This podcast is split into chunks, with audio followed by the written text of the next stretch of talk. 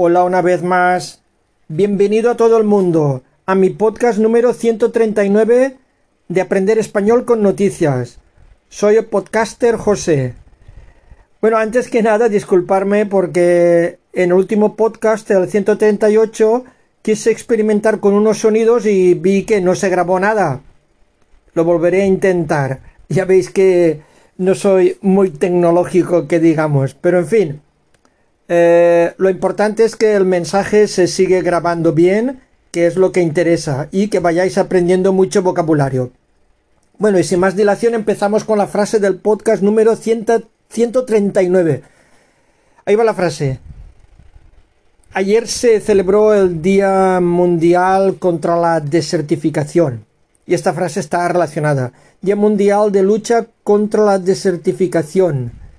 Protejamos el planeta, recuperemos la tierra, involucremos a la gente.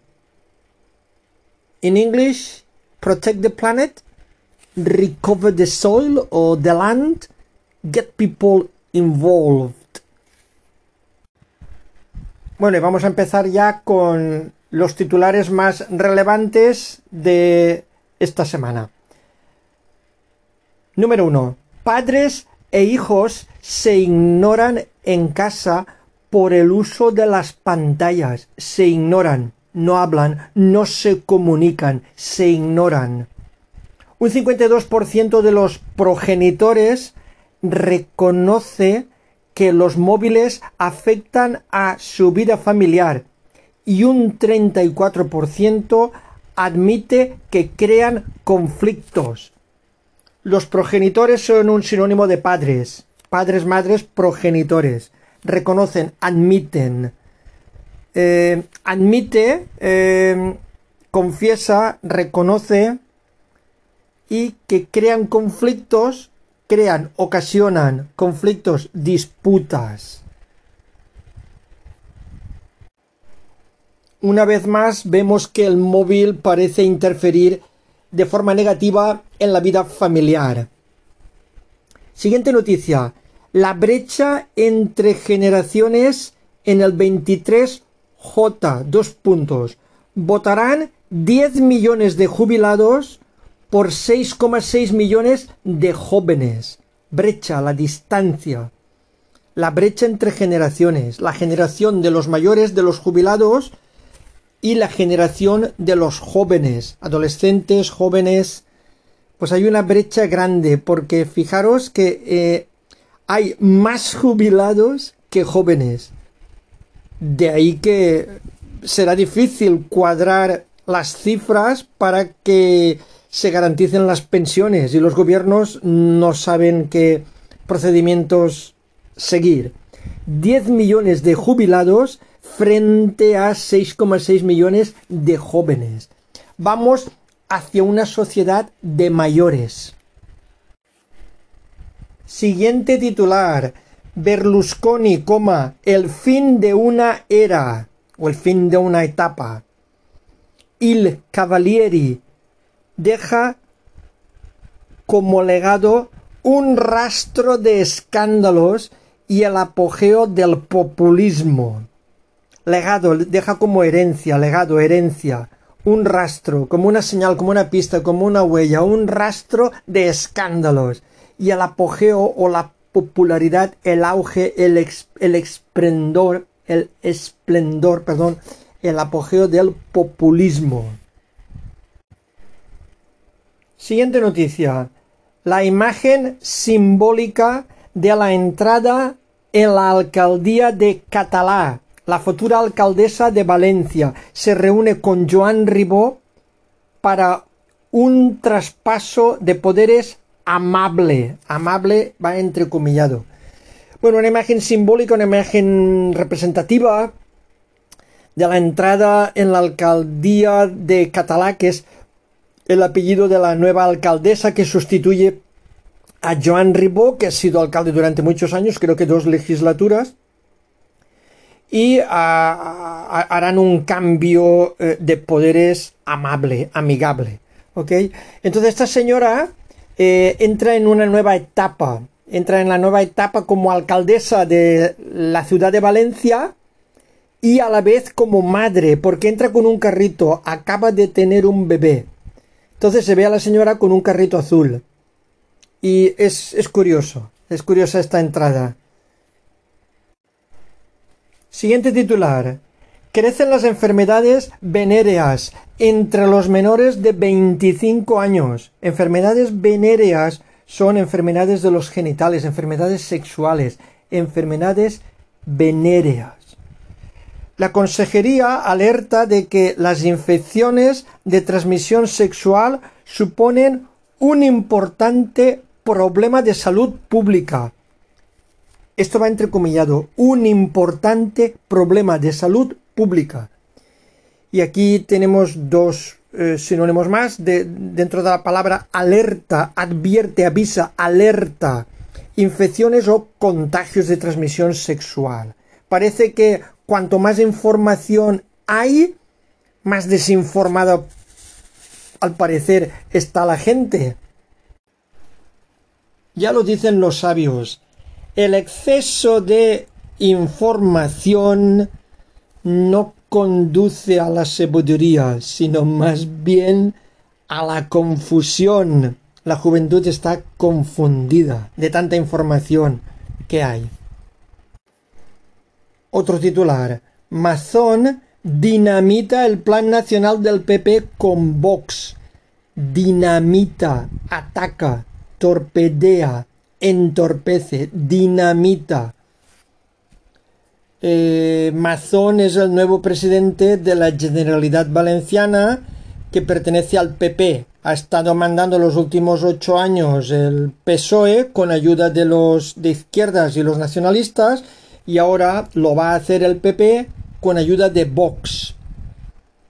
En teoría no tenían que pactar con Vox, pero como la mayoría de políticos ya sabemos los ciudadanos de sobra que da igual que sean de derechas o de izquierdas, dicen una cosa y acaban haciendo la contraria, porque estos del PP han dicho por activa y por pasiva que intentarían no pactar con Vox.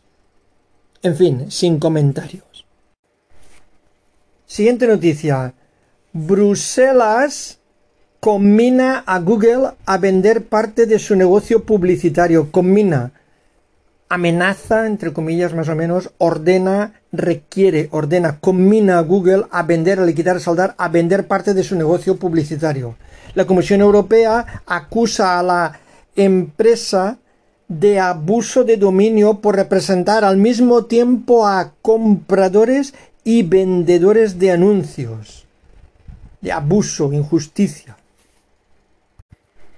Siguiente noticia, y esta también ha sido bastante polémica. Un hombre de Sánchez rompe su campaña al elogiar a Bildu, rompe, quiebra, destroza, rompe su campaña al elogiar, al alabar a Bildu. Voy a ampliarla. Palabras textuales de este delegado, creo que es delegado del gobierno de Sánchez. Los de Bildu han contribuido a salvar miles de vidas. Los que apoyaron los asesinos de ETA, que estuvieron matando en España, cometiendo barbaridades alrededor de 50 años, y estos señores de Bildu eran amigos íntimos, eran los que los apoyaban, eran los que estaban en los homenajes a los terroristas y a los asesinos, y los que aplaudían sus actos. Pues muy bien, ahora según este señor, según este socialista, han contribuido a salvar miles de vidas. Qué contradictoria es la vida. Amplío. Francisco Martín, delegado del gobierno en Madrid, afirma que la formación Aberchales se refiere a Bildu y Esquerra han hecho más por los españoles que todos los patrioteros de pulsera. Como podréis imaginaros, incluso los de su mismo partido se han echado las manos a la cabeza y los de la oposición piden su dimisión, pero no os preocupéis, aquí no dimite nadie. Otra noticia más. Muere la gran ventrílocua Mari Carmen y deja huérfanos a sus muñecos. Muere, fallece Ventrílocua es una persona ventrílocuo o ventrílocua es una persona capaz de hablar sin usar la boca. Dicen que hablan con el estómago. Deja huérfanos, deja desamparados a sus muñecos. Se la conocía artísticamente como Mari Carmen y sus muñecos. Y eh, su muñeco más popular sin ninguna duda era Doña Rogelia, una vieja muy graciosa. Descanse en paz, Mari Carmen, que nos ha hecho reír tanto. Siguiente noticia triste. Palabras textuales de un superviviente. He perdido a treinta conocidos de mi pueblo. Esto va entrecomillado. He perdido, me he quedado sin. He perdido a treinta conocidos de mi pueblo. Desolador relato de supervivientes y familiares de las víctimas de uno de los mayores naufragios de inmigrantes en el Mediterráneo. Desolador, desesperanzador, descorazonador, desolador. Eh, uno de los mayores, uno de los peores. En este contexto, mayores significaría peores. Naufragios. Siguiente titular. El PP impide un gobierno independentista en Barcelona, impide, bloquea, impide un gobierno independentista en Barcelona. Esto es una buena noticia para la mayoría de españoles eh, y ciudadanos tolerantes, abiertos, que queremos una España unida y amigable. Y vamos con las noticias curiosas, interesantes y positivas premio a estudiantes de un colegio zaragozano por crear un brazo robótico para una compañera que lógicamente pues tendría un brazo amputado. Premio, condecoración, galardón, premio.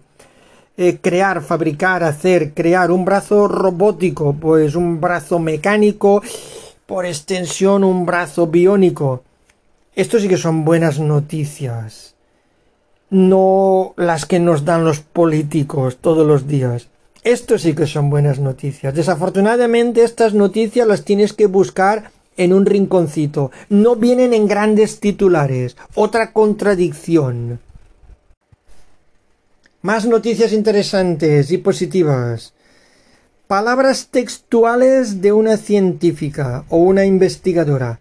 Puede haber 10 millones de bacterias en una gota de agua. Repito, la afirmación y la cantidad. Palabras textuales. Puede haber 10 millones de bacterias en una gota de agua. Bacterias, microorganismos, gérmenes. 10 millones de bacterias en tan solo una gota de agua. Increíble. Dice, perdón, investigador, el investigador Peter Greenberg, premio Princesa de Investigación Científica. Otra noticia positiva más. Galicia se vuelca con Guns N' Roses. Se vuelca, quiere decir apoya, respalda, están ahí animando en los conciertos a Guns N' Roses. Se vuelca. Eh, más de 2.500, o perdón, más de 25.000 asistentes a los conciertos de Guns N' Roses. Siguiente titular, el rey, dos puntos. La sociedad democrática requiere del buen periodismo. Palabras textuales del rey Felipe VI. La sociedad democrática requiere, o necesita, o precisa, requiere del buen periodismo un acto de celebración del 45 aniversario del periódico Cinco Días. Seguimos con noticias interesantes. El hidrógeno verde se abre paso en Andalucía, se abre paso. Se abre camino. Inicia su paso en Andalucía. Da comienzo. Se abre paso en Andalucía. Los reyes de España y de Países Bajos respaldan el corredor marítimo de Cepsa que unirá Algeciras y Rotterdam. Respaldan, apoyan. Eh, unirá, juntará, acercará este corredor eh, marítimo para compartir hidrógeno verde. Vamos con Shakira una vez más. Shakira en unas declaraciones a la jueza, palabras textuales, según el periódico. Hice bajar al avión solo para besar a Piqué. Hice bajar, hice aterrizar, hice descender. Cuando estaba enamorado, cuando estaban enamorados, claro. Ahora la cosa ha cambiado. ¿Os imagináis uno de vosotros o vosotras, ciudadanos de a pie normales, pidiéndole al capitán del avión que, que aterrice para darle un beso, un beso a vuestra pareja? Lo que hace lo que hace el dinero y la fama, el poder que tienen algunas personas. En fin. Siguiente titular, 30 años bailando al compás del sonar. Eh, bailando al compás, al ritmo. En esta edición, el Sonar corona el éxito con 120.000 espectadores. Corona alcanza. El Sonar es un festival que se celebra eh, ya hace 30 años. Otro titular más interesante. Sorolla vuelve en realidad aumentada, vuelve, retorna, regresa, vuelve. Una muestra envuelve al visitante con las obras del pintor. Una exposición, una muestra envuelve, rodea, cautiva, envuelve al visitante con las obras del pintor. Otra noticia curiosa y polémica. Los alumnos de la privada llegan dopados a la selectividad, dopados, va entrecomillado, inflados. Sus sobresalientes del bachillerato ceban la nota final. Sobresalientes son notas excelentes, 9 o 10, 90 o 100%. Ceban, incrementan, engordan, aumentan. Aquí dopar y cebar serían sinónimos. Son muy parecidos en significado. Voy a ampliar esta noticia